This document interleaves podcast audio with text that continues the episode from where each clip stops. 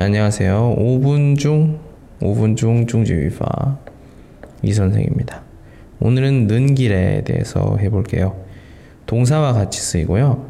이 는 길의 앞부분과 뒷부분이 있는데 앞부분의 행위를 하는 도중에서 도중에 뒷부분 뒷부분을 하거나 또는 뒷부분이 어떤 상황이 될 수도 있어요. 그 상황이 일어날 때 나타낸다.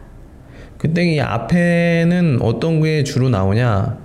앞에 나오는 동사는 가다, 뭐 오다, 뭐 나가다, 나오다, 들어가다, 들어오다, 그러면 돌아가다, 돌아오다, 올라가다, 올라오다, 내려가다, 내려오다, 뭐 출근하다, 오전은 퇴근하다.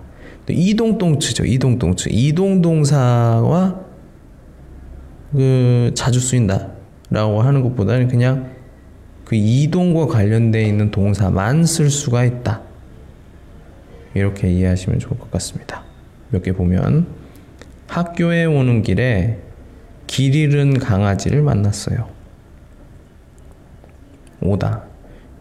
在去学校路上，嗯，就见到见到了迷路的小狗。 길 잃은 강아지, 미루, 미루다, 강아지, 샤고. 그러니까 학교에 오는 그런 동작을 하는 중에 어떤 상황이 땅 일어났어요. 어떤 거 만났어. 누구를? 길 잃은 강아지를. 미국으로 출장 가는 길에 일본에 잠깐 들렀어요.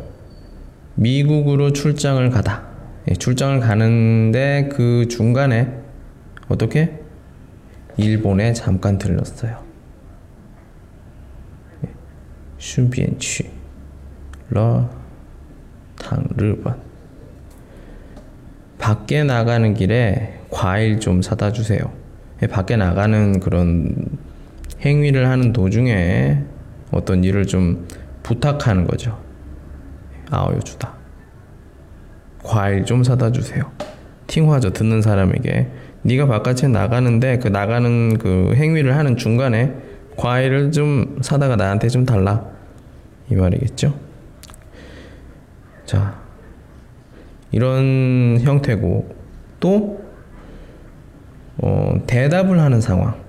대답을 하는 상황에서는 그냥 는 길이다 이렇게 문장으로 츠웨이 어미로 끝나는 경우도 있어요. 예를 들면 뭐 전화를 합니다.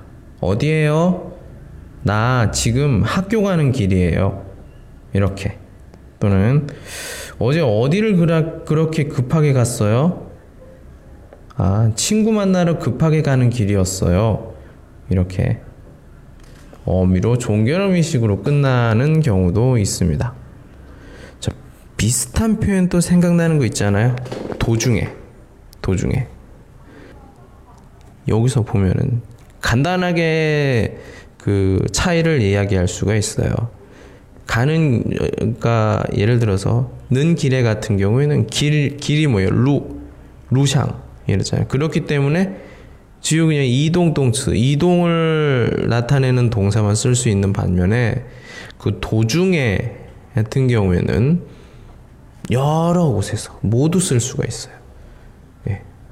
그런 것들 차이를 이해하셨으면 좋겠습니다.